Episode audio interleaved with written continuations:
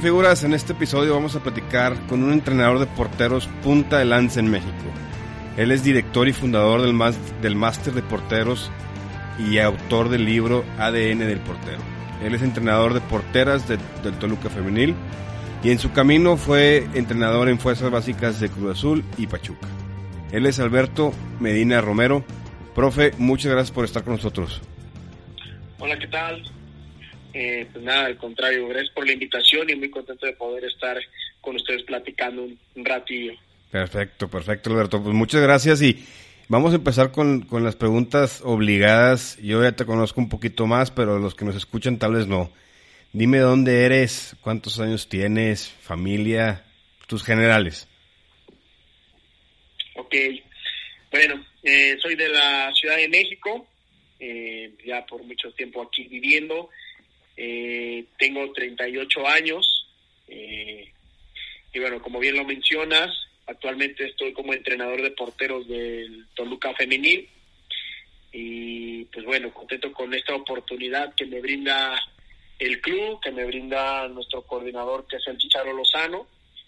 Y nada pues pues feliz de poder estar eh, pues transmitiendo un poquito acerca de lo que es el concepto de la portería los entrenamientos en un ámbito totalmente distinto a comparación del cual yo me desarrollaba que era eh, pues más el, el varonil y pues bueno ahora viene una oportunidad totalmente distinta pero siempre apoyándonos con lo que más nos gusta, que, lo que nos apasiona, que es el entrenamiento de los porteros y porteras. Buenísimo. Oye, Alberto, y platícame un poquito más, este, ¿cómo fue tu niñez? ¿Cómo, cómo comenzó este, esta pasión tan loca que tenemos por la portería? Platícame, Alberto, los nueve, diez años, ¿cómo era tu niñez? Bueno, eh, yo siempre fui de niño, pues, jugar siempre con la pelota. Eh, yo era, y bueno, sigo siendo muy apasionado con el jugar el, fútbol, el andar siempre detrás de la pelota, jugando con la pelota y la pelota. ¿Cómo surge esta pasión por eh, lo que es la portería?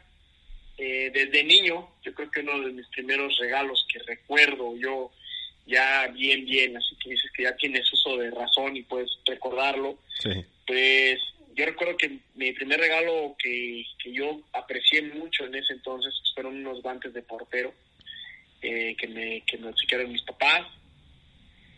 Iba a haber una competencia en la escuela, eh, fíjate desde dónde, desde el kinder.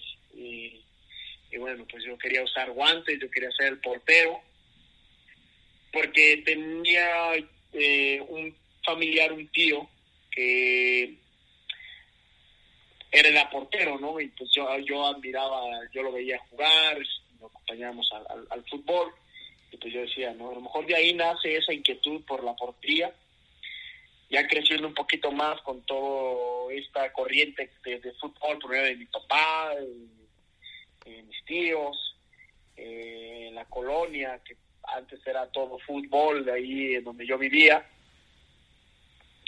Eh, pues bueno, viene uno de los míticos que vino a revolucionar completamente toda la posición, que fue Jorge Campos. Definitivamente. Y pues, y pues de ahí nació más mi pasión, eh, más mi pasión acerca de la portería.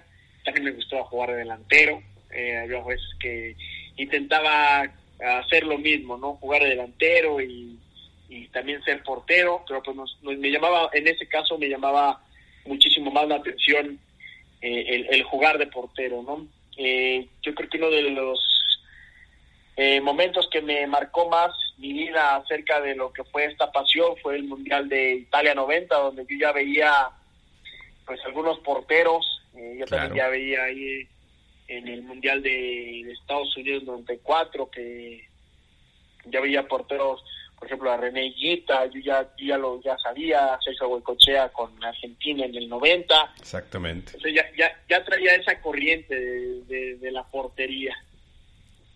Sí, a mí también, eh, fíjate que a mí también ese mundial, somos de la misma edad, yo tengo 39, pues tú tienes 38. Mira.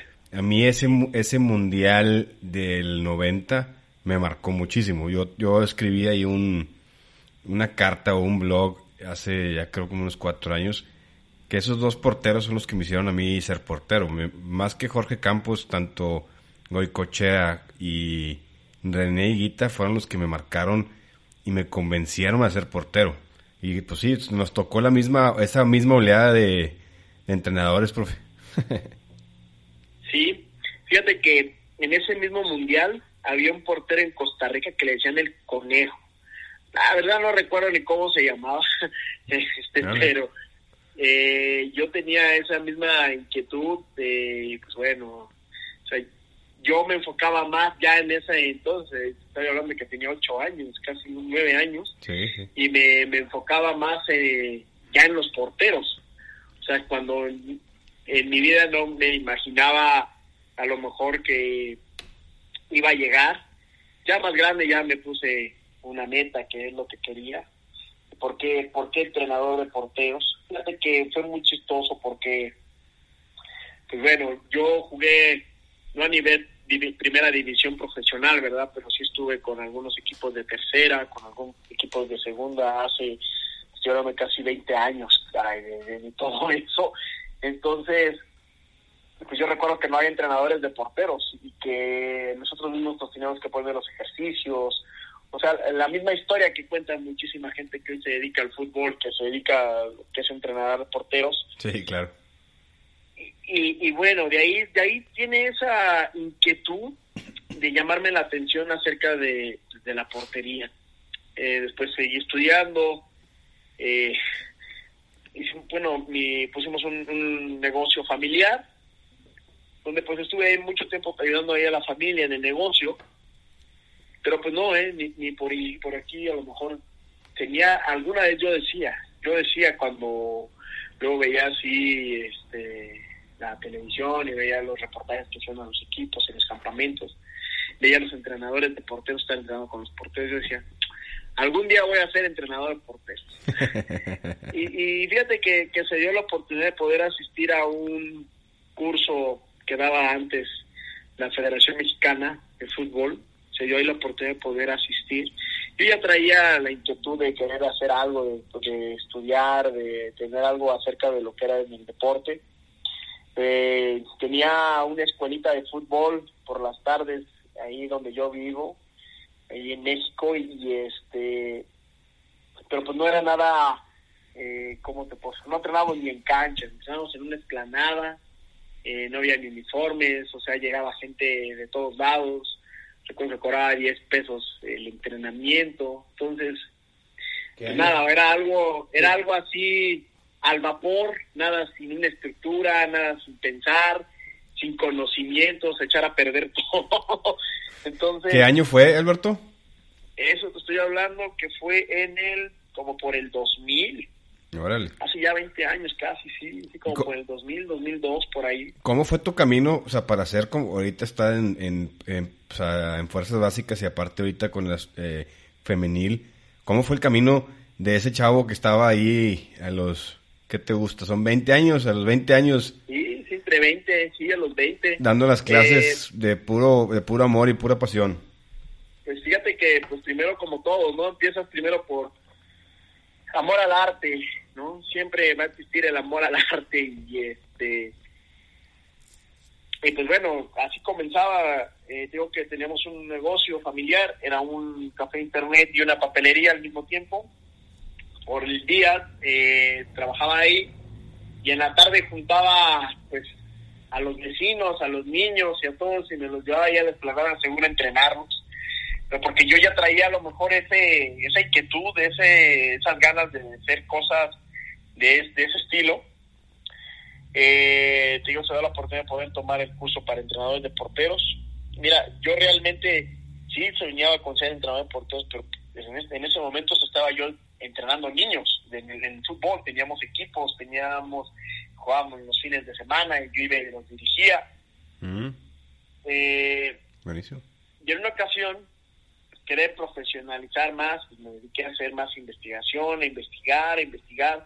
Afortunadamente empezaba a darse a conocer el Internet, pues estábamos ahí navegando, buscando información, o sea, había demasiada inquietud en ese entonces por parte de todo esto.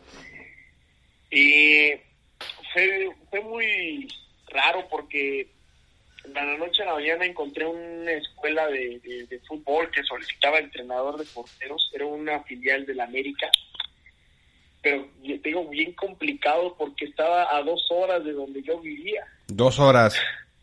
A dos horas de camino. A la madre. Y pues bueno, yo en ese entonces a lo mejor podía decir, bueno, estaba cómodo porque pues, en la mañana estaba trabajando en el negocio y en la tarde pues me iba a entrenar a los niños y como parte económica, como un chavo de 20 años, eh, pues estás bien. Sí, sí. Pues decía, bueno, pero la inquietud ahí estaba. No me sentía, yo quería hacer algo más. Y fíjate que terminé quitando la escuelita que tenía por irme a entrenar a esa filial. No duré mucho, de haber dado como dos, tres meses, porque después, de ahí fue donde todo, todo, todo se volvió totalmente distinto ya dentro de lo que era eh, ya trabajando para esa filial de la América, sí. Eh, me llegó una ocasión un correo como una invitación para postularme como entrenador de porteros, porque solamente estaban buscando entrenadores de porteros certificados. Yo ya llevaba dos este, cursos por parte de la federación, dos certificaciones como entrenador de porteros. Y este... Pero esos cursos eran... Esos cursos, perdón, perdón que te interrumpa, pero esos cursos eran de la, de la Femex Food. Ajá, así y era, eran de la Femex Food. Y ahí eran, de la Femex. ¿Y ahí era en México? ¿Ahí, ahí cerca de, de donde vivías? Sí, aquí era cerca de, aquí en la Ciudad de México, me quedaba a una hora de donde estaba.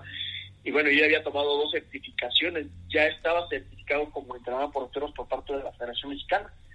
Entonces me postulé para una escuela que acababa de abrir eh, acá en la Universidad Nagua eh, del Norte, aquí en Ciudad de México, una escuela de Real Madrid.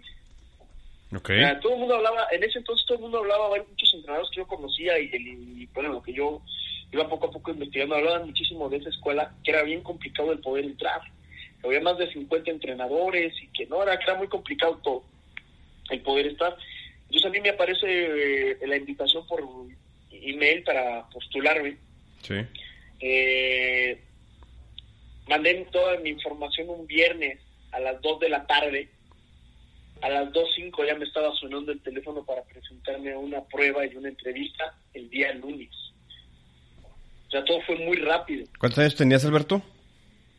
Yo tenía como unos 22 años, yo creo, sí, como 22, 23 años tenía. No, pues ya llevas toda una vida de entrenador. Y entonces, ¿te, entrevistaste dando clase o fue una entrevista de escritorio?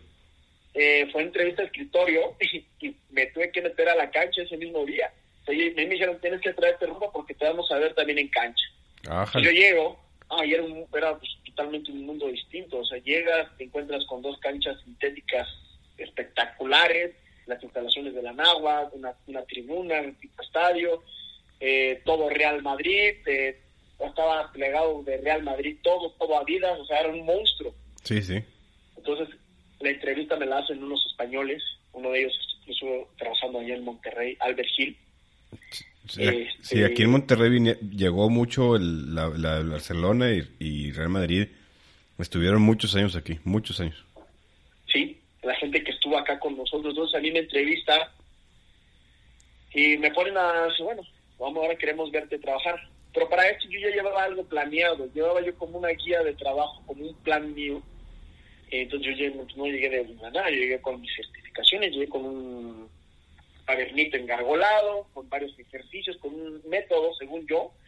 Entonces me metí a la cancha, este, lo único que recuerdo de todo es que hacía un frío, porque era principios, finales de noviembre y, allá en la universidad pues pegaba fuerte el frío. Entonces, no ya yo suéter, pues yo iba nada más a fuerza, un ratito, ¿no? No, me aventé toda la, todo el día, desde las dos de la tarde que llegué, entramos a la cancha a las tres y media hasta las nueve y media que salí de la cancha. Y he hecho una paleta, eh, porque había más de mil niños dentro de la escuela del Real Madrid yo recuerdo que entrenaba en una cancha, en una, una cancha, en un espacio, en un, en un octavo, en un octavo de cancha, entrenaba fácil con 10 a de 10 a 16 niños por horario. tenía porteritos desde, desde los 6, 4 años y hasta los últimos horarios que eran ya los profesionales, porque había tercera división profesional. Entonces, pues sí, se da la oportunidad de poder quedarme ahí. Me quedo ahí casi por seis años, ahí en la Universidad de Anáhuac, trabajando para Real Madrid. Después de que se fue Real Madrid, llegó una escuela que se llamaba Ava Soccer, eh, con otros, otro español, con Javier López López. Después viene un proyecto de fuerzas básicas que era Atlante. También estuve ahí en el proyecto de fuerzas básicas de Atlante. Pero ¿cómo, cómo brincas, Alberto, de, de, de la Universidad de Anáhuac, ser colegios privados? ¿Cómo brincas a fuerzas básicas? ¿Cómo, cómo fue tu, cómo llegó a ese llamado?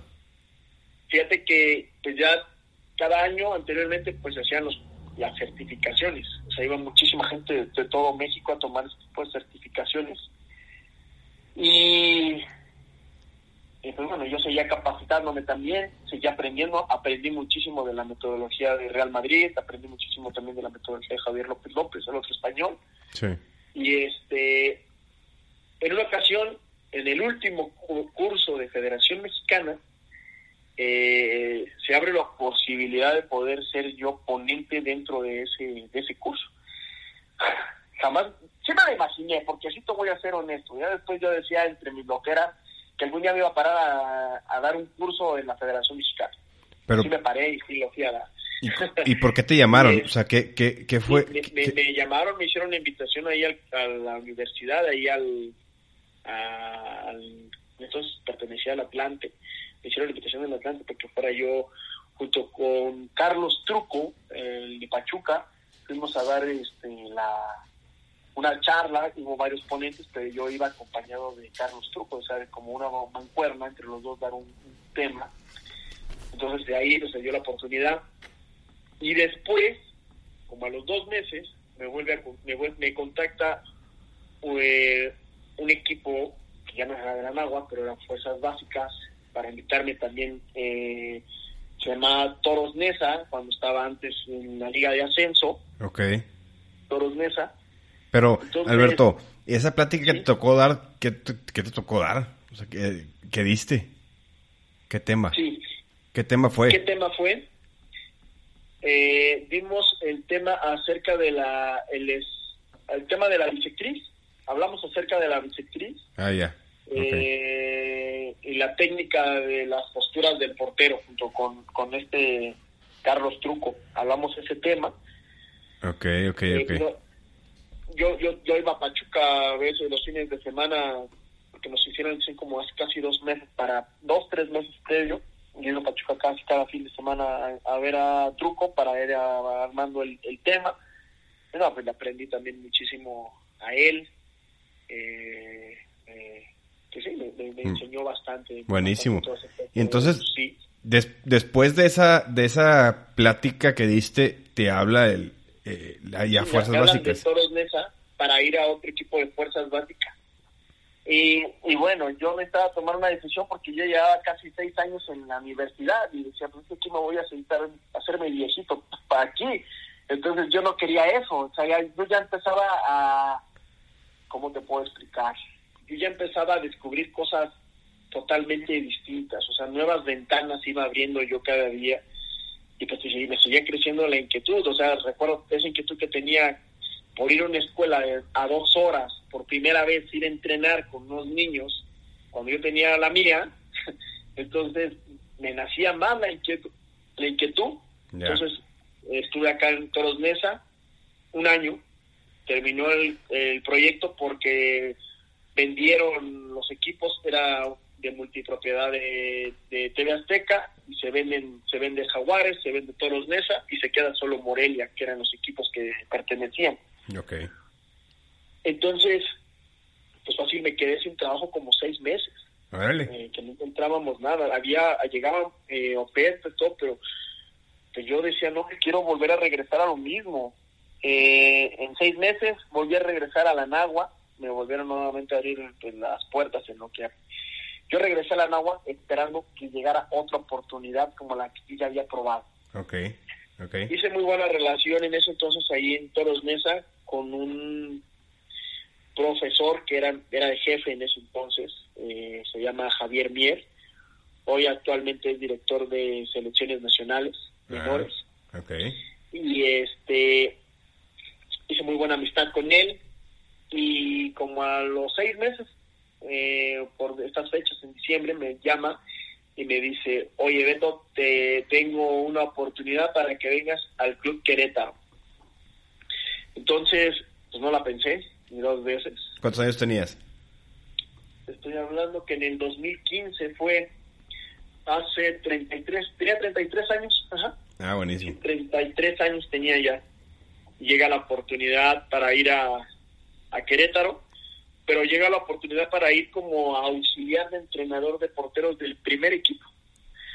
Y en ese entonces acaba de llegar Ronaldinho al club. buenísimo. Entonces, pues no, pues fue como si estuviera viviendo un sueño. Vas a primera división y después este pues ves a, ves a Ronaldinho todos los días, que no, no cualquiera, no era algo tan inusual. Entonces, pues ahí después me hace un coordinador de todo el área de metodología por parte de ahí de, de Querétaro, de todo lo que era el área de porteros. Eh, en Querétaro duré tres años, estuve tres años ahí. Yo tomé la decisión de salir porque yo sentía que ya no estaba creciendo más, ya no estaba ya en primera, ya me había dedicado ya más al tema de fuerzas básicas. Okay. Entonces, yo ya sentía que ya no ya no crecía más, o sea, yo tenía que buscar otros otros retos nuevos. Entonces yo salgo en el 2016 y se da la oportunidad para que así yo renuncié sin tener nada y a la semana me, me, como si algo estuviera ahí que no me deja eh, me hablaron de Cruz Azul para ofrecerme ir a, a Cruz Azul Hidalgo con la segunda división de ascenso. Okay. Y bueno, tomo, tomo para ir a Cruz Azul allá a Hidalgo. Estoy un torneo, porque después me traen a la Noria.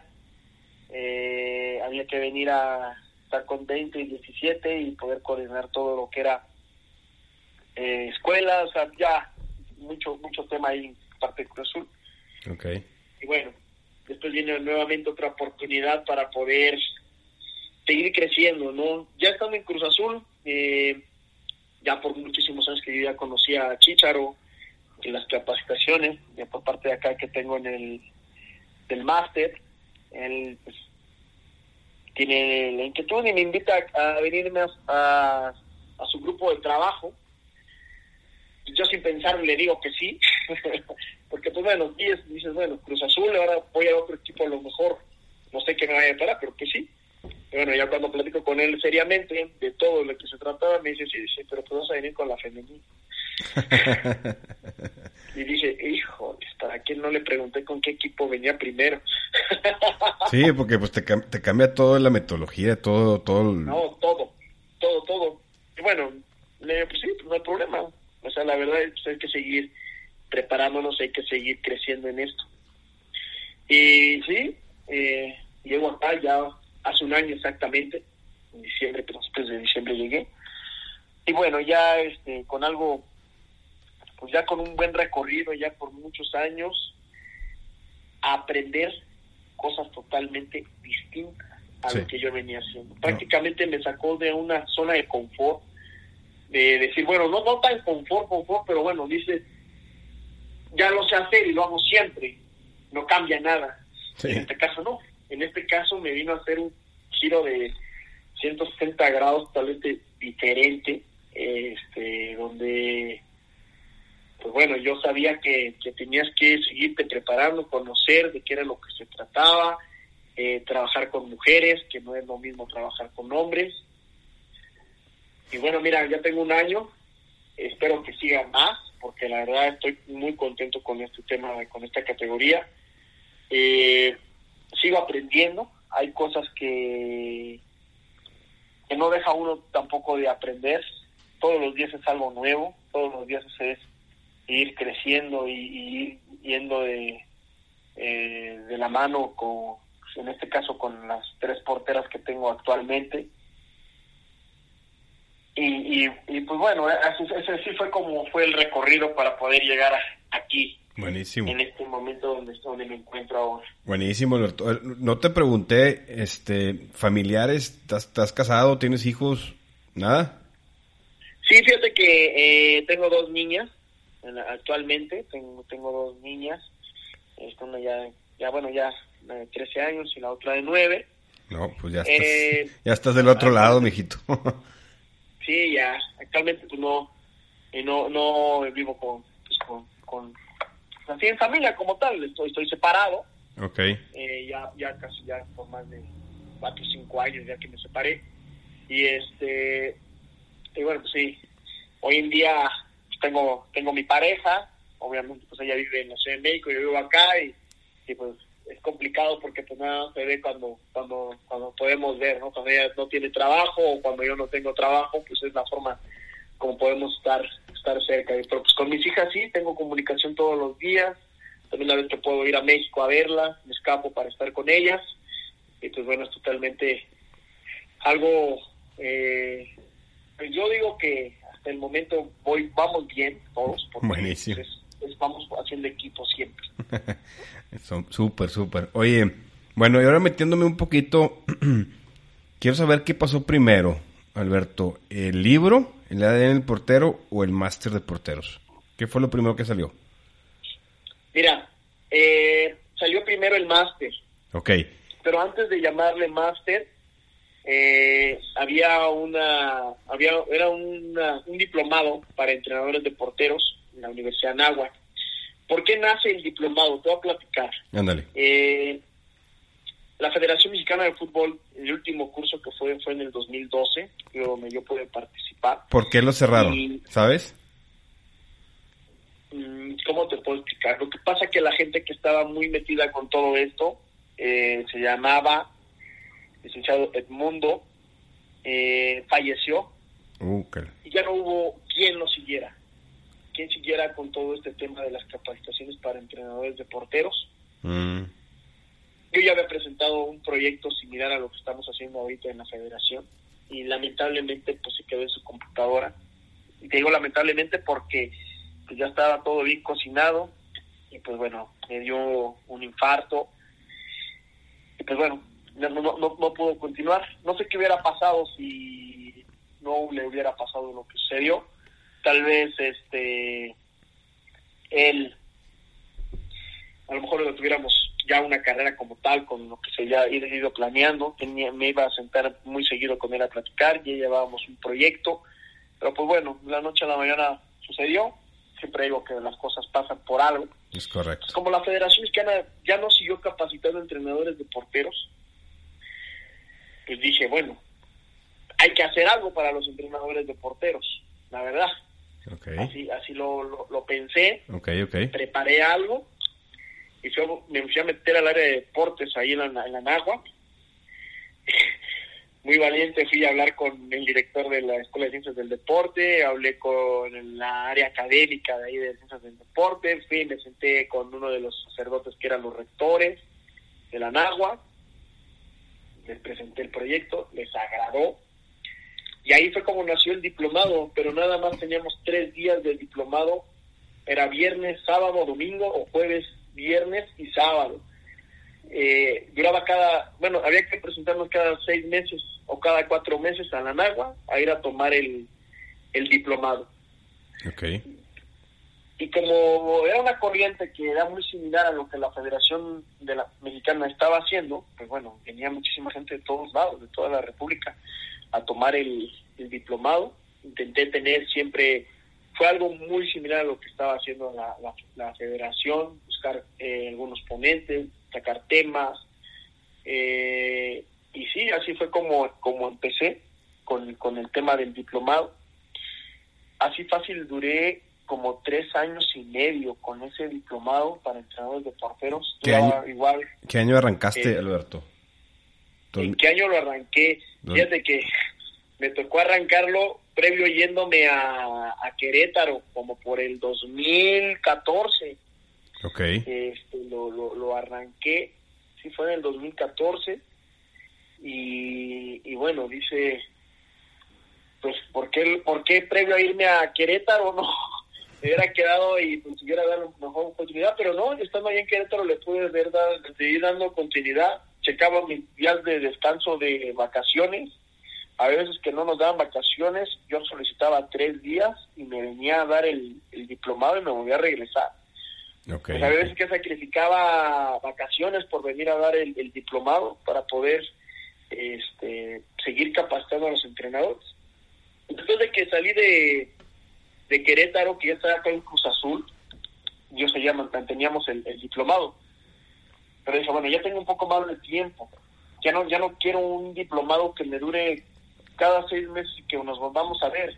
Quiero algo que sea continuo quiero que la, que la capacitación para los entrenadores de porteros sea continua.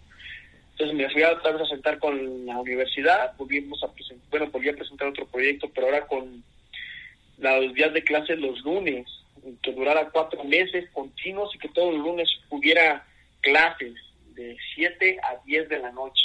Okay. Entonces, pues había que seguir innovando, había que seguir creciendo, había que seguir eh, buscando nuevas facetas, encontramos todo esto que se da afortunadamente ahí de la mano de la Universidad Nagua y continuamos con el con el máster dentro de la universidad, eran las clases presenciales los días lunes. Teníamos, fíjate que había gente de, fuera de la República y había gente también fuera del país que estaba tomando el, el máster ya como tal, pero los teníamos, eh, bueno, no, no, no, lo hacíamos por Zoom como ahora. Eh, grabábamos en vivo la, clase y la transmitíamos por Facebook en un grupo privado. Entonces, todos los que estaban eh, fuera de la República o eh, fuera de otro estado, lo veían en vivo y escribían ahí sus preguntas y comentarios eh, en el Facebook Live. Y ahí íbamos dándole. así fue como lo sacamos adelante al máster. Después viene el tema de la pandemia eh, ya no pudimos continuar con la universidad porque la Universidad de Agua pues es una de las universidades más prestigiadas a nivel Latinoamérica. Obviamente que tenía que incrementar el, el costo del máster. Eh, los costos que me da la universidad ya no eh, superaban las expectativas tanto para mí como para los demás entrenadores en seguirse capacitando porque también conocemos las necesidades que puedan existir eh, sobre una capacitación. Entonces ya arrebasaba, era un costo, la verdad, muy grosero en el tema económico. Y tomamos la decisión, bueno, tomé la decisión bien pensada, eh, a punto de, de no continuar con la universidad, buscar una nueva eh, lugar donde nos avalaran el, máster como tal. Afortunadamente nos tiende la mano varias instituciones, la SEP, eh, nos tiende la mano también la CODEME, el Colegio Mexicano de Educadores Físicos, para seguir capacitando y tener una certificación como tal para, para entrenadores de porteros. Entonces, pues continuamos ahora, pero con este, el, el formato ya en un concepto más de digital, más en línea, y pues bueno, la verdad que había que seguir innovando, había que seguir buscando cosas nuevas. Y pues bueno, había que hacer una metodología también para el máster.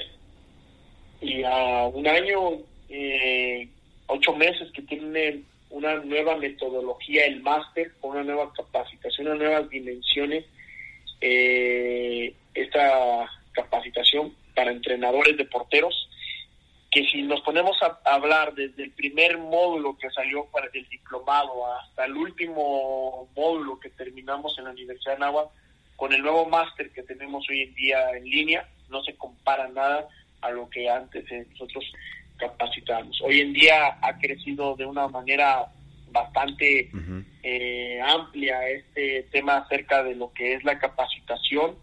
Uno de mis grandes metas y sueños que siempre tuve ya después de que como entrenador de porteros, que me tenía que seguir poniendo metas y sueños, era el querer meter a todos los entrenadores de porteros a un aula. Sí, hoy en día sabemos que hay muchísimos entrenadores de porteros bastante buenos, bastante malos, regulares, pero había que capacitarlos, había que meterlos a un salón que no nada más fueran empírico y que nos quedáramos con lo que nos enseñaron cuando jugamos. Sabemos que esto ha evolucionado, que ha venido creciendo a pasos gigantosos el fútbol y que también nosotros tenemos que evolucionar pues, desde nuestra profesión como entrenadores de porteros y también lo que nosotros vamos enseñando y vamos dejando con nuestros porteros que entrenamos. Buenísimo. Oye Alberto, ¿y cuántas generaciones hay ahorita del máster? O sea, del, del diplomado, ¿los separas con el máster y los consideras juntos? No, mira, eh, están separados. Con el máster actualmente estamos cursando la octava generación y con el diplomado, como era cada seis meses, estamos hablando, yo creo que un alrededor como, se han mercado como seis, de seis a, ocho generaciones también ahí en el, en el diplomado.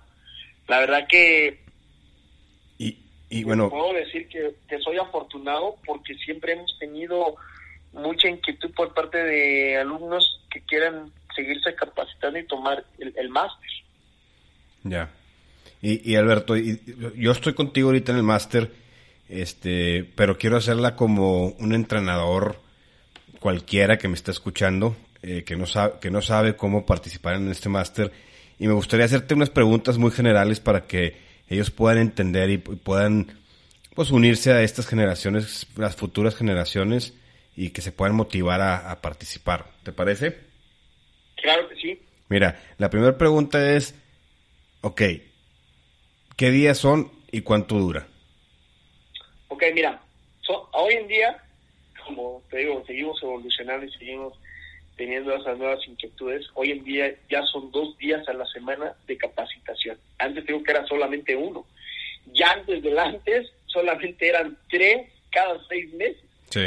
Entonces ahorita estamos pues arriba en el promedio de lo que iniciamos alguna vez todo este sueño y te puedo decir que tenemos ya actualmente dos días a la semana, dura cuatro meses la capacitación y, bueno, pues los horarios, horarios sí. de 8 de la noche a 10, son dos horas, son, estamos hablando que son cuatro horas a la, a la semana con, con la capacitación. Oye, a ver, y dime, ¿qué, tit o qué temas va a poder escuchar o ver o participar el entrenador que nos está, está escuchando? Sí, mira, te hablaba de una metodología como tal hoy en día. Hoy en día eh, yo creo que todos conocemos lo que es un bloqueo, que es un repueste, que es un saque, que es un despeje, todos aquellos entrenadores de porteros, hoy en día sabemos de qué se trata todo eso. Dentro de la metodología nueva que ha aplicado el máster, eh, buscamos encasillar eh, meterlos a una cajita, todo ese tipo de conceptos y darles un nombre. ¿sí? Darles un nombre acerca de, cada concepto que estamos hablando, como el bloqueo, que es un fundamento eh, defensivo de recuperación porque te quedas con la pelota. Y así le vamos llamando a, todo lo que son los fundamentos, los golpeos, el despeje, que es un fundamento eh, a la ofensiva, eh, los fundamentos previos al contacto como un desplazamiento, una reincorporación. Le fuimos buscando y le vamos encontrando un nuevo eh, concepto a cada uno de nuestros fundamentos. Nos vamos llamando fundamentos técnicos defensivos, fundamentos eh, previos al contacto, fundamentos de, no recuperación con desvío, que son todo lo que son desvíos, rechaces. Y bueno, dentro también hablamos acerca de lo que es la preparación física. Eh, muchos dirán, bueno, es que el portero tiene mucho que ver, pero hay algo muy específico que hablamos acerca de qué es la fuerza. El portero siempre tiene que hacer trabajo de fuerza, siempre, siempre, siempre ha enfocado todos los movimientos en fuerza. Para eso tenemos uno de los mejores eh, capacitadores que tenemos dentro del máster, eh, que nos viene hablando acerca de la fuerza, pero primero te enseña a hablar acerca de, lo que es eh, conocer la anatomía del cuerpo humano, eh, acerca de los músculos, qué tipo de músculos estás trabajando, le, te viene a dar todos los conceptos acerca de los nombres de, los músculos, de qué forma lo puedo trabajar. Eh, y bueno, pues viene después ahí desglosado todo el tema de la fuerza. También vemos eh, muy detallado cómo planificar, qué es una planificación, cómo tengo que hacer una planificación de mi entrenamiento, de un microciclo, un mesociclo, un macrociclo, una semana tipo, una sesión de entrenamiento Viene un tema muy importante acerca de lo que es nuestro método de trabajo. Siempre lo he dicho, tenemos entonces que crear nuestro propio método. Hay diferentes métodos de trabajo con diferentes entrenadores. Un ejemplo te puedo poner tal vez dos entrenadores de fútbol eh, muy conocidos y que han tocado pues, las, las estrellas. Uno de ellos es Mourinho y el otro es Pep Guardiola, pero con dos métodos totalmente distintos uno con el otro. Entonces, de ahí nosotros tenemos que crear nuestro propio método también para seguir innovando y seguir creciendo como entrenadores de porteros. Perfecto, perfecto. Tenemos clase de psicología, también es muy importante tener ahí esa parte acerca sobre la psicología del portero.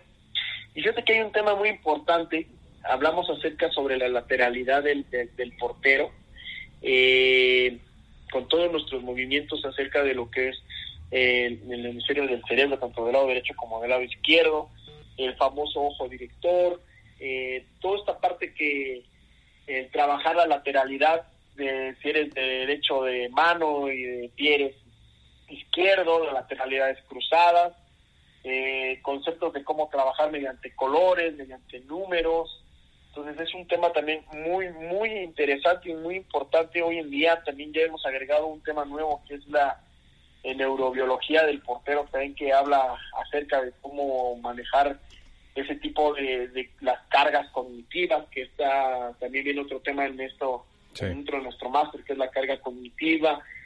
Eh, Después, ya al finalizar el máster, tenemos una de las clases de máster, se podrían decir, que es eh, con César Lozano, el Chicharo, entrenador porteros de primera edición hoy actualmente en el Toluca, que nos habla de la parte de la formación de fuerzas básicas al alto rendimiento. Y qué mejor él que, independientemente que lo jugó por muchos años, que lo estudió y que lo sigue poniendo en práctica de una forma tan eh, profesional que lo viene haciendo, eh, pues nos viene a hablar acerca de, esa variabilidad que existe hoy en el entrenamiento del portero y cómo trabajar a un chico de fuerzas básicas a un portero ya de alto rendimiento.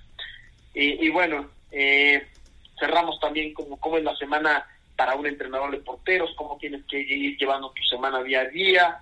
Eh, la verdad que es uno de, si no es el mejor, pretendo, pretendo que sea el mejor máster y la mejor capacitación hoy en la actualidad para entrenadores deportivos. Buenísimo. A ver, Alberto, y bueno, ya nos diste todos los temas. Y la otra pregunta que me han hecho a mí, ¿necesitan algo de, de previa educación para participar en, el máster?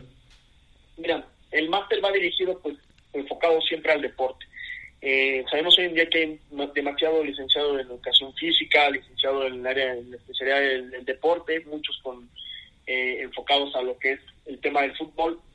Y hay también muchísima gente que tiene la inquietud, tal vez no jugó, tal vez no tienen una carrera como las que te acabo de mencionar.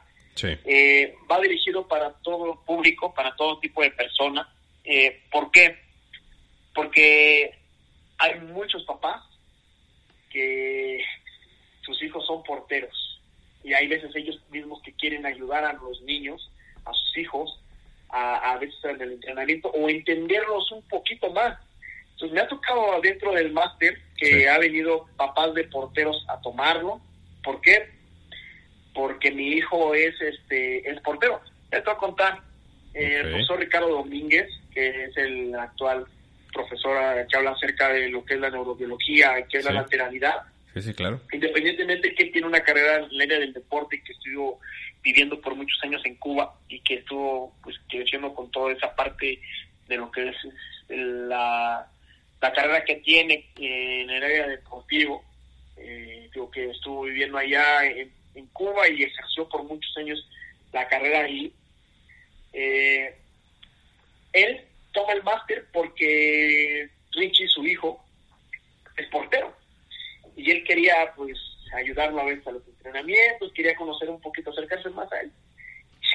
De tanto que se fue metiendo, metiendo, metiendo, mira, hoy en día, independientemente de, de, esa inquietud que tuvo con su hijo, pues él ya viene con una carrera ya muy larga en el deporte, que digo, viviendo en Cuba, que es uno de los lugares donde también hay mucho deporte y muy buenos preparadores físicos. Entonces, ¿quién es preparador físico? Y este tanto se fue metiendo y, tomando capacitaciones, cursos, ha viajado a Europa a tomar este, estos cursos, estos másteres acerca de la lateralidad eh, y toda esta parte, pues bueno, él eh, con esas grandes inquietudes de hoy forma parte de nuestros profesores dentro del máster y pues, de una forma que lo vienen haciendo muy, muy espectacular. Entonces digo, realmente el máster va dirigido para, para todo público. Cualquier cualquier persona que quiera entrenar y estar capacitado. este, menos a nadie. Me ha tocado, y te lo voy a decir así, y no, no, no, nos, no nos da pena ni tampoco a él. Él está muy contento por lo que aprendió. También porque su hijo es portero. Tenemos un chico que trabajaba eh, de repartidor de, de marinela, me parece, y y llegaba hasta con el uniforme de que andaba repartiendo, y hasta con la camioneta, nos iba bien a todos, ¿verdad? Porque siempre le demasiábamos la camioneta en el mar, todo lo que llevaba. Y mira, aprendió, eh, le gustó muchísimo, hoy tiene una academia de porteros eh, que trabaja por las tardes, su hijo era portero, lo hizo con ese fin, y bueno, esa, esa es la idea, ¿no? A lo mejor irlos a todos aquellos que tienen inquietud, porque yo también la inicié como ellos, ¿no? Yo también inicié con una inquietud. Desafortunadamente, cuando yo inicio con esa inquietud, pues en ningún lado había información. Sí, no había nada. No había información, no había información acerca del entrenamiento del portero. Solo eran disparos tras disparos, tras disparos, tras disparos.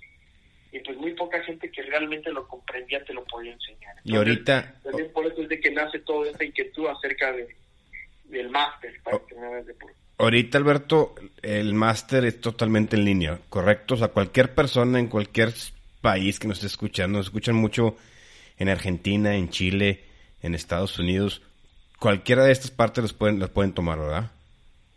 Así es, fíjate que ahorita lo mantenemos en línea, seguramente vamos a estar así por mucho tiempo todavía por, por este tema de la pandemia.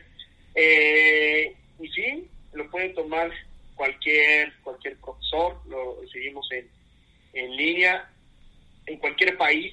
Actualmente, pues digo, tenemos gente de Estados Unidos. Anteriormente teníamos gente del Perú, de Honduras, de El Salvador, de diferentes eh, este, sitios del mundo, lo que era en Sudamérica, lo que es ahorita en el norte de acá en Estados Unidos, pues igual, con la misma capacitación. Buenísimo. Oye, y Alberto, el que se gradúa de este máster, eh, qué título y, y, sobre qué va avalado, o sea, eh, cómo respaldan lo estudiado, o sea, qué, qué, puede esperar el que se vaya a meter al máster.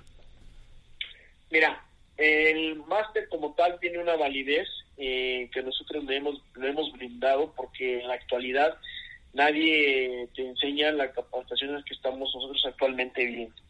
Eh, sales con un porcentaje de, capacidad totalmente diferente que te va abriendo nuevas nuevas puertas.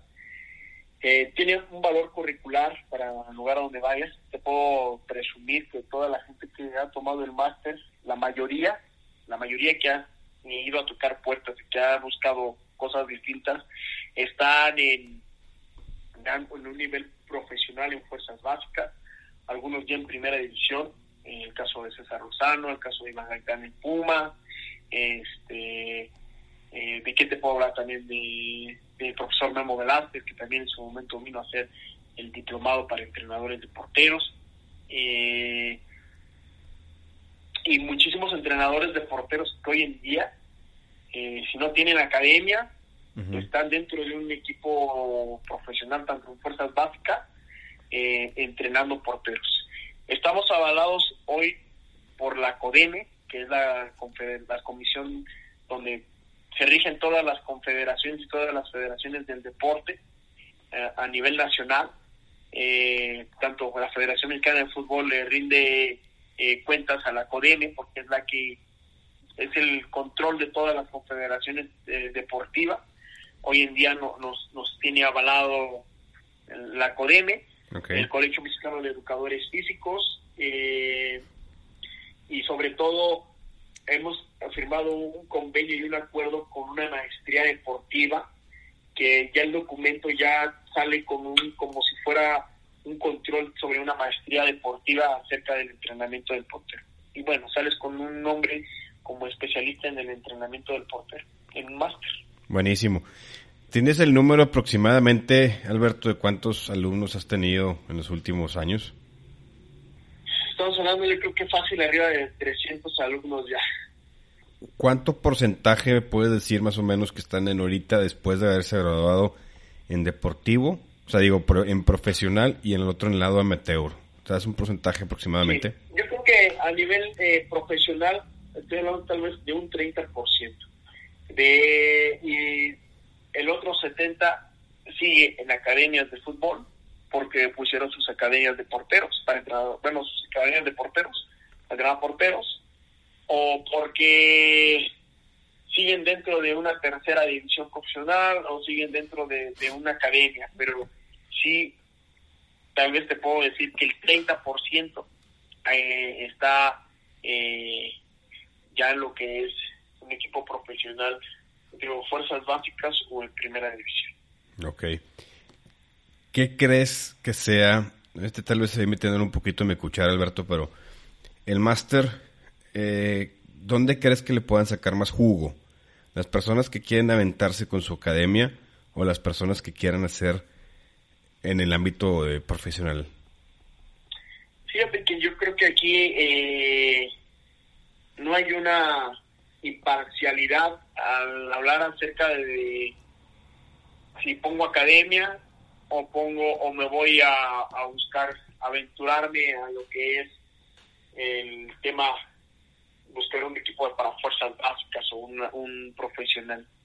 Yo creo que cada uno tiene un concepto distinto de la forma como quieran ver en este caso su profesión hay gente que le llama mucho la atención por tener una escuela, una academia. También lo vemos como negocio. A lo mejor hay gente que se le da más el negocio de escuela que el estar atado a un equipo profesional. Eh, porque realmente el estar en un equipo profesional, pues vives para el equipo. Estás completamente de las 24-7. Eh, en, lo que es el club, no hay una salida este, que tú digas voy a ir a hacer esto, voy a ir a hacer lo otro, porque es imposible. Yo cuando intentaba, cuando estaba en Querétaro, intentaba toda esta parte a veces de dar clínicas, a veces de dar capacitaciones que me invitaban, que iba, que quería hacer, que tenía demasiadas inquietudes en ese entonces, el club no lo permitía porque tenías que seguir entrenando, porque no había un día de descanso, porque no hay vacaciones, porque no hay días festivos, porque eh, Navidad en la mañana, a la no previa la noche buena, el 24 de la mañana entrenas, el 25 descansas y el 26 te presenta. Y así año nuevo, entrenas 31, descansas primero y te presentas el 2. Eh, si es un día del trabajo, un primero de mayo, no existe el primero de mayo. O sea, tienes que seguir entrenando. Eh, que haya un puente, no hay puentes en el nivel profesional. Entonces, a veces uno dice, sí, es muy bonito estar, pero sí, a veces sí tienes que, sacrificar tantas cosas. Por ejemplo, en mi caso, que yo estoy fuera, lejos de la familia, pues me he perdido cumpleaños, me he perdido salidas de escuela, me he perdido pues vacaciones. Eh, tantas cosas que, pues, que a la larga a lo mejor sí te va a afectar, ¿no? Porque pues sí, como quiera, la familia siempre está ahí, pero pues, pues a veces son unas por otras. Sí, digo, pues, ya hay gente que, que lo entiende mejor poniendo una escuela, una academia, porque tal vez crees que vas a tener mejor un negocio, porque te digo, es un negocio. Sí, sí, sí. Armamos, un, armamos una academia y metemos gente, al final pues, es negocio, tú lo buscas por un negocio. Y, y, y así sucede.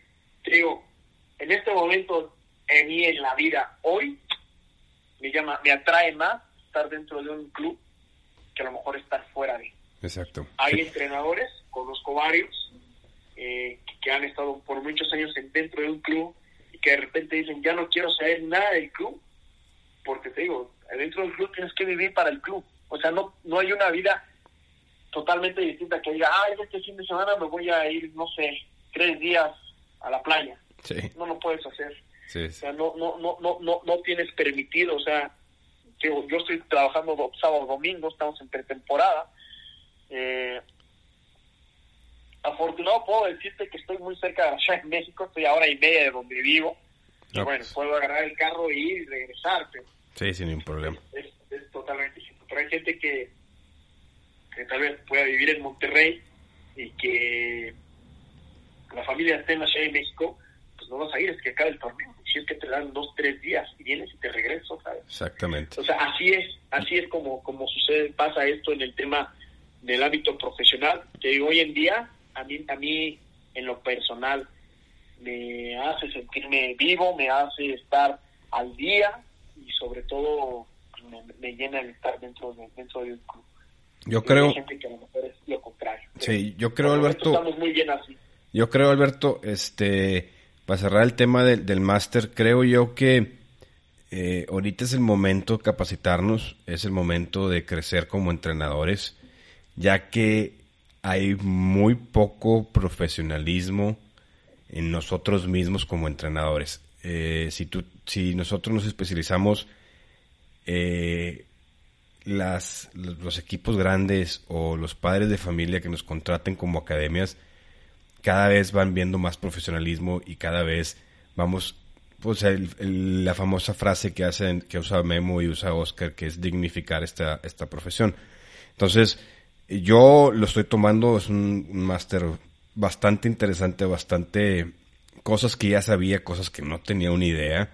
Eh, nos ha hecho abrir los ojos a mí, a Jaime, el head coach, que, que estamos ahí tomando la clase y la verdad te, felicito. Y junto con esto te tengo que preguntar qué sigue, eh, qué es el futuro a corto plazo para Alberto. Platícame para Alberto y platícame para la maestría, ¿qué, para el máster, ¿qué, ¿qué, sigue? Mira, con el tema del, máster, el máster la idea es seguir continuando con él. Obviamente buscar seguir creciendo, seguir innovando eh, en esta parte, porque eh, tal vez eh, la idea que siempre tuve es ir dándole mejores expectativas y mejores caminos hacia el máster.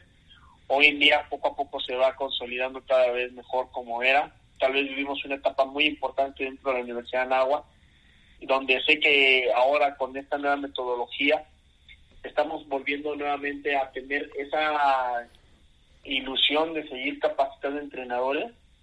Eh, desafortunadamente la pandemia nos ha venido a marcar muchísimo, donde habemos que tener eh, una nueva estrategia acerca de la capacitación, porque bueno, antes estabas un ratito en el aula y te salías a la cancha a ver todo y hacer todo en cancha.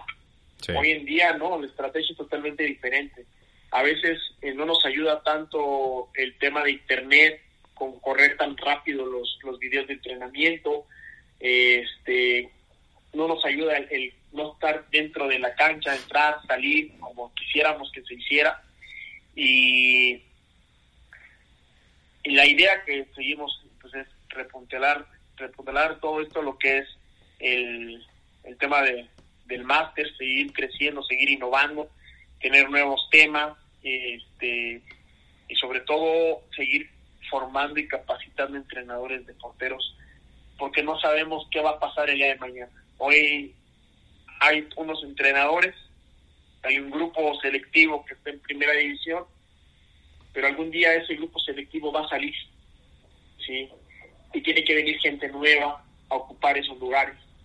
Y qué mejor sea que gente que se está capacitando, gente que está aprendiendo, a gente que dejó de jugar y porque fuiste entrenador, perdón, jugador profesional, ya, ya eres entrenador de porteros. Tenemos a veces que acabar con esos mitos, eh, con esa idiosincrasia que nosotros como mexicanos tenemos, eh, que también es válido el ponernos a estudiar, el conocimiento adquirido que nosotros podemos ir llevando en diferentes cursos. Te digo, te puedo decir que nos hemos aprendido a mantener ya por por casi ya seis años con este tema de la capacitación para entrenadores de porteros. Es como todo, es como una relación, a veces hay momentos buenos, a veces hay momentos malos, pero pues tenemos que, seguir con la misma idea, digo, seguir creciendo en, en, este tema tan importante que es la capacitación. Y para Alberto Medina, ¿qué sigue? Fíjate que eh, ya no hablamos un poquito acerca del libro, más adelante ojalá lo podamos platicar. Sí, claro. Este, el próximo año sale otro libro, ya lo estamos trabajando. Okay. un poco más lento que el ADN del portero, pero eh, ah, ya, ya, se está, ya se está cocinando. Ya esperemos como para julio, agosto poder hacer el lanzamiento ya. A ver, pues, pues Alberto, vamos a aventarnos rápido el, resumen. El ADN yo te lo compré en, Guadalajara, yo me lo aventé y de hecho un amigo mío de Estados Unidos, eh, Michael Mahit, me lo quitó porque lo estaba buscando.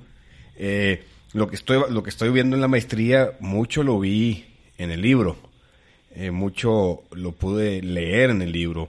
Platícame cuándo lo lo, lo hiciste cuándo así un resumen eh, rápido. Que el, el ADN del portero nace porque ya por muchos años también tenía la inquietud de, de plasmar algo de hacer algo.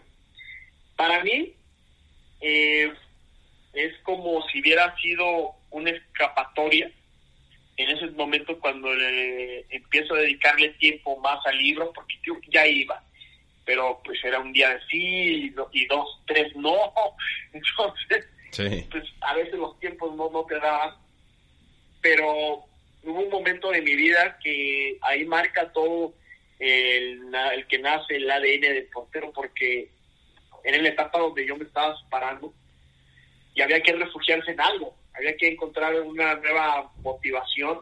Nace, ahí nace el ADN del portero, nace en Querétaro, este, yo estaba en Querétaro, y bueno, yo llegaba en las tardes, ya era dedicarle toda la tarde al libro, parte de la noche, la día siguiente me iba y regresaba con la misma ilusión de seguir trabajando en el libro, trabajando en el libro, trabajando en el libro y trabajando en el libro, hasta que por fin se pudo terminar. Eh, lo presenté en un congreso internacional para entrenadores de porteros con Memo Velázquez. Este, ahí que siempre se le brindó el apoyo a Memo ahí para poder llevar a cabo este tipo de congresos. Le, dimos la oportunidad de poderlo tener ahí en la Universidad de Nagua. Este, ahí presentamos el libro cuando vino José Zambade y pues bueno, pues casi fue prácticamente ha sido un éxito. Hoy te puedo decir que son más de mil copias vendidas, tanto en lo que es aquí en México, en Sudamérica, en Estados Unidos, y que en la actualidad está agotado. O sea, ahorita no no hay libros. ¿No hay? No hay. Ahorita no hay. Ahorita no hay. Por ahí me quedaron dos, tres libros que tengo ahí en la casa, pero si alguien ahorita me dice, quiero un libro, no tengo libros el libro está agotado. Eh, hay que volver a mandar a hacer una nueva este, reimpresión. Una nueva edición, hay que volver a reimprimir, hay que volver a mandar a hacer todo. Pero bueno, ya con más tiempo, digo yo, yo voy a poder tener la oportunidad de volver a, que el ADN del portero tenga nuevamente, eh, haya libros. O sea, me, muy bien. me equivoco. dentro de una librería. Ajá.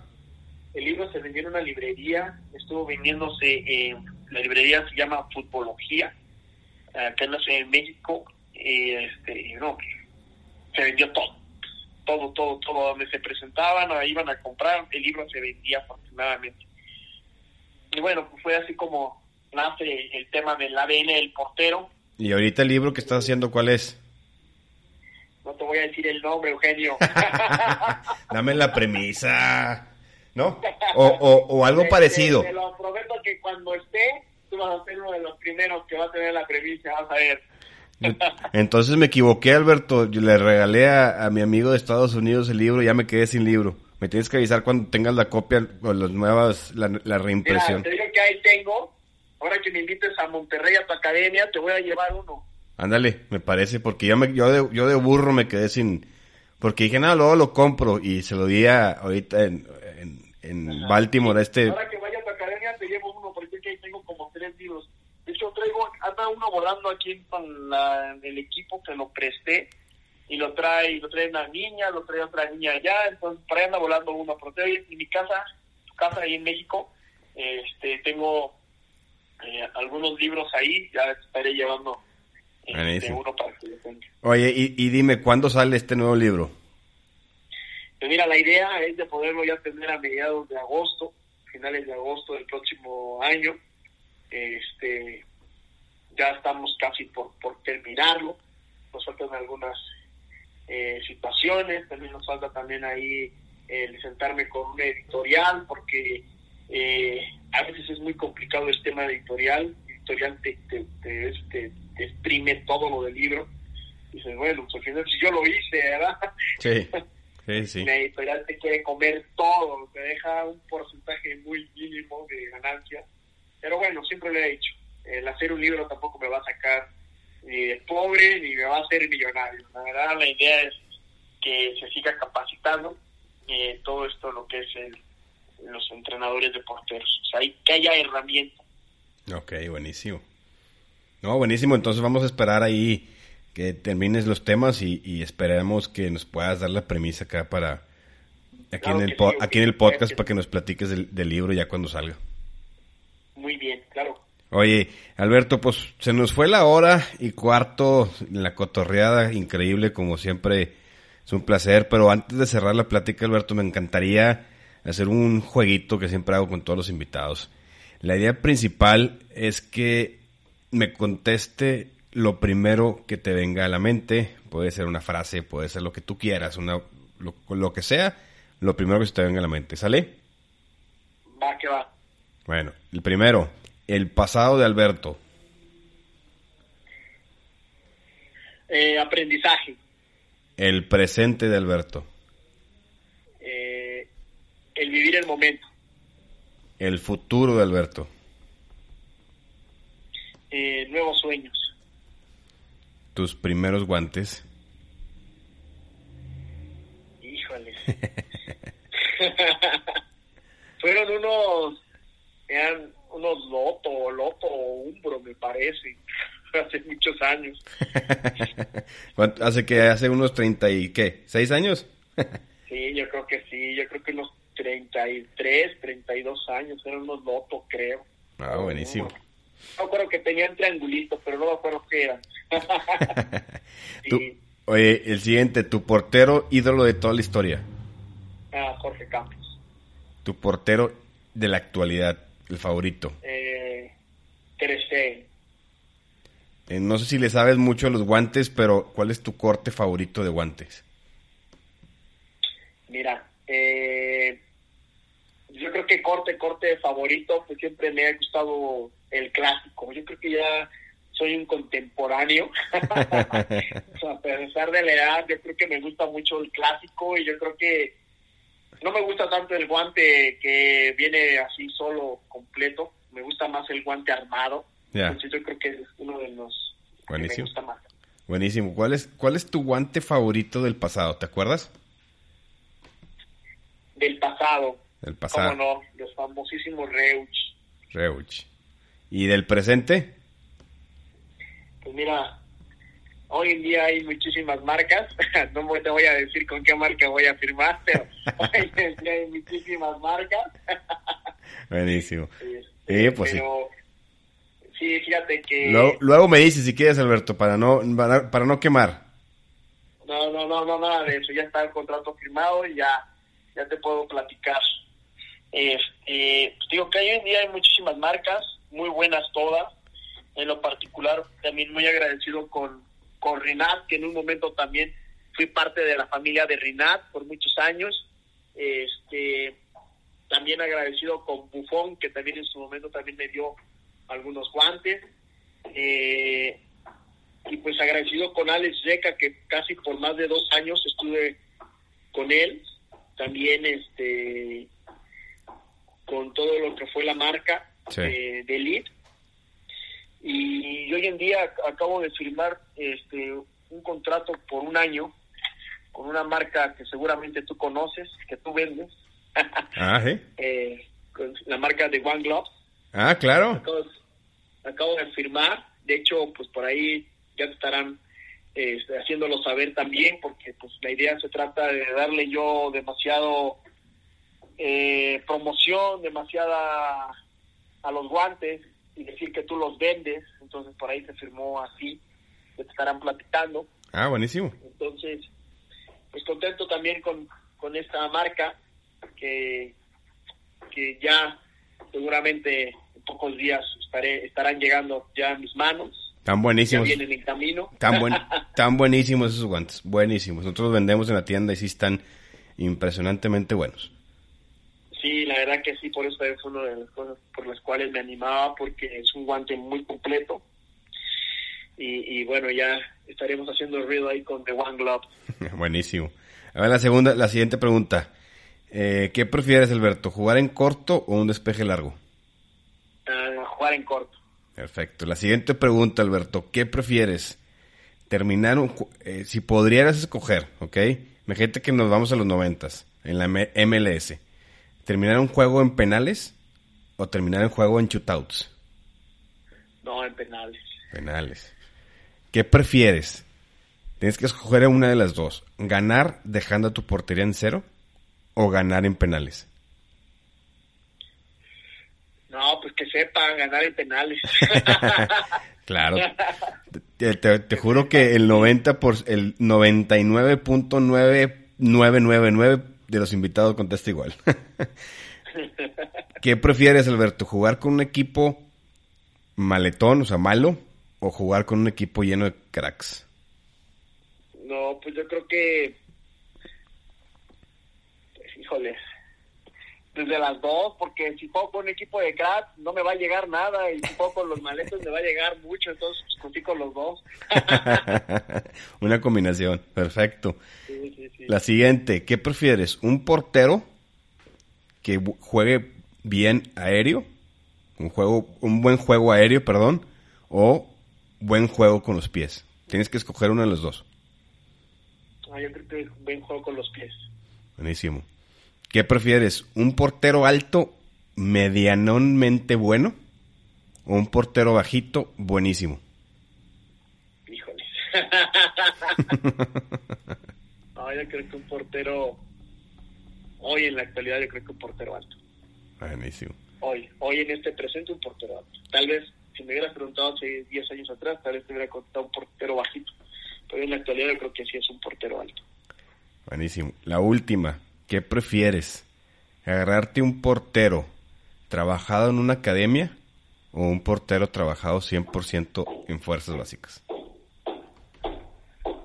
No, yo creo que eh, en una academia, porque ya es un portero moldeable, al que lo puedes hacer tú a tu forma, a tu gusto y este con unas bases. Ya un portero de fuerzas básicas eh, son porteros que ya vienen un poco más formados, un poco más hechos y a veces es más fácil. A veces los entrenadores de porteros preferimos tener un portero ya de fuerzas básicas hecho que nosotros como formar. Entonces, a veces sí me agrada mucho el tema de, de, formar, De formar. y moldear a los porteros a tu forma. Buenísimo. Bueno, Alberto, ya lo último de nuestra plática, como a todos los invitados, les pido que me den una frase que se puedan identificar con, o sea, que se identifiquen ustedes para que se quede aquí en la, para la prosperidad. ¿Cuál sería tu frase, Alberto? Sí, fíjate que una de las frases que siempre me he quedado es, hoy en día el entrenador de porteros le tiene que dar un orden al trabajo que hacemos cada con nuestros porteros. Antes no se hacía, hoy se tiene que hacer. Buenísimo. Alberto, pues no me queda más que darte las gracias por estar con nosotros. Nos quedamos pendiente ahí en la siguiente eh, podcast para que nos platiques tu libro de pe a pa. Este, pero ahorita bastante nutrido. Te agradezco mucho tu tiempo que me has regalado. Se nos fue la hora, entonces bastante entretenido, hombre. Hombre, gracias a ti y ya sabes que estamos como siempre a la orden. Gracias a toda la gente que te escucha. Este, y pues bueno, contento por poder estar platicando un ratito contigo. Buenísimo, Alberto. No me cuelgues, déjame despedir el podcast. Claro que sí, gracias. Bueno, figuras, este fue un poquito la historia de Alberto Medina. Les recomiendo 100% escriben en sus redes sociales para el máster de entrenadores de porteros. No tienen una idea de lo nutrido y, y todos los que le va a servir. Nosotros, nosotros, tanto Jaime mi head coach y yo, su servidor, lo estamos tomando y cada día aprendemos cosas nuevas que según nosotros ya sabíamos. Entonces, figuras, escriben en sus redes sociales, eh, Saque de Meta y Alberto Miguel lo pueden encontrar así en, Instagram. Y cualquier cosa, cualquier comentario, nos pueden escribir en nuestras redes sociales, Alone in Insane Podcast. Y nos vemos la siguiente semana. Y a seguir contagiando esta loca pasión.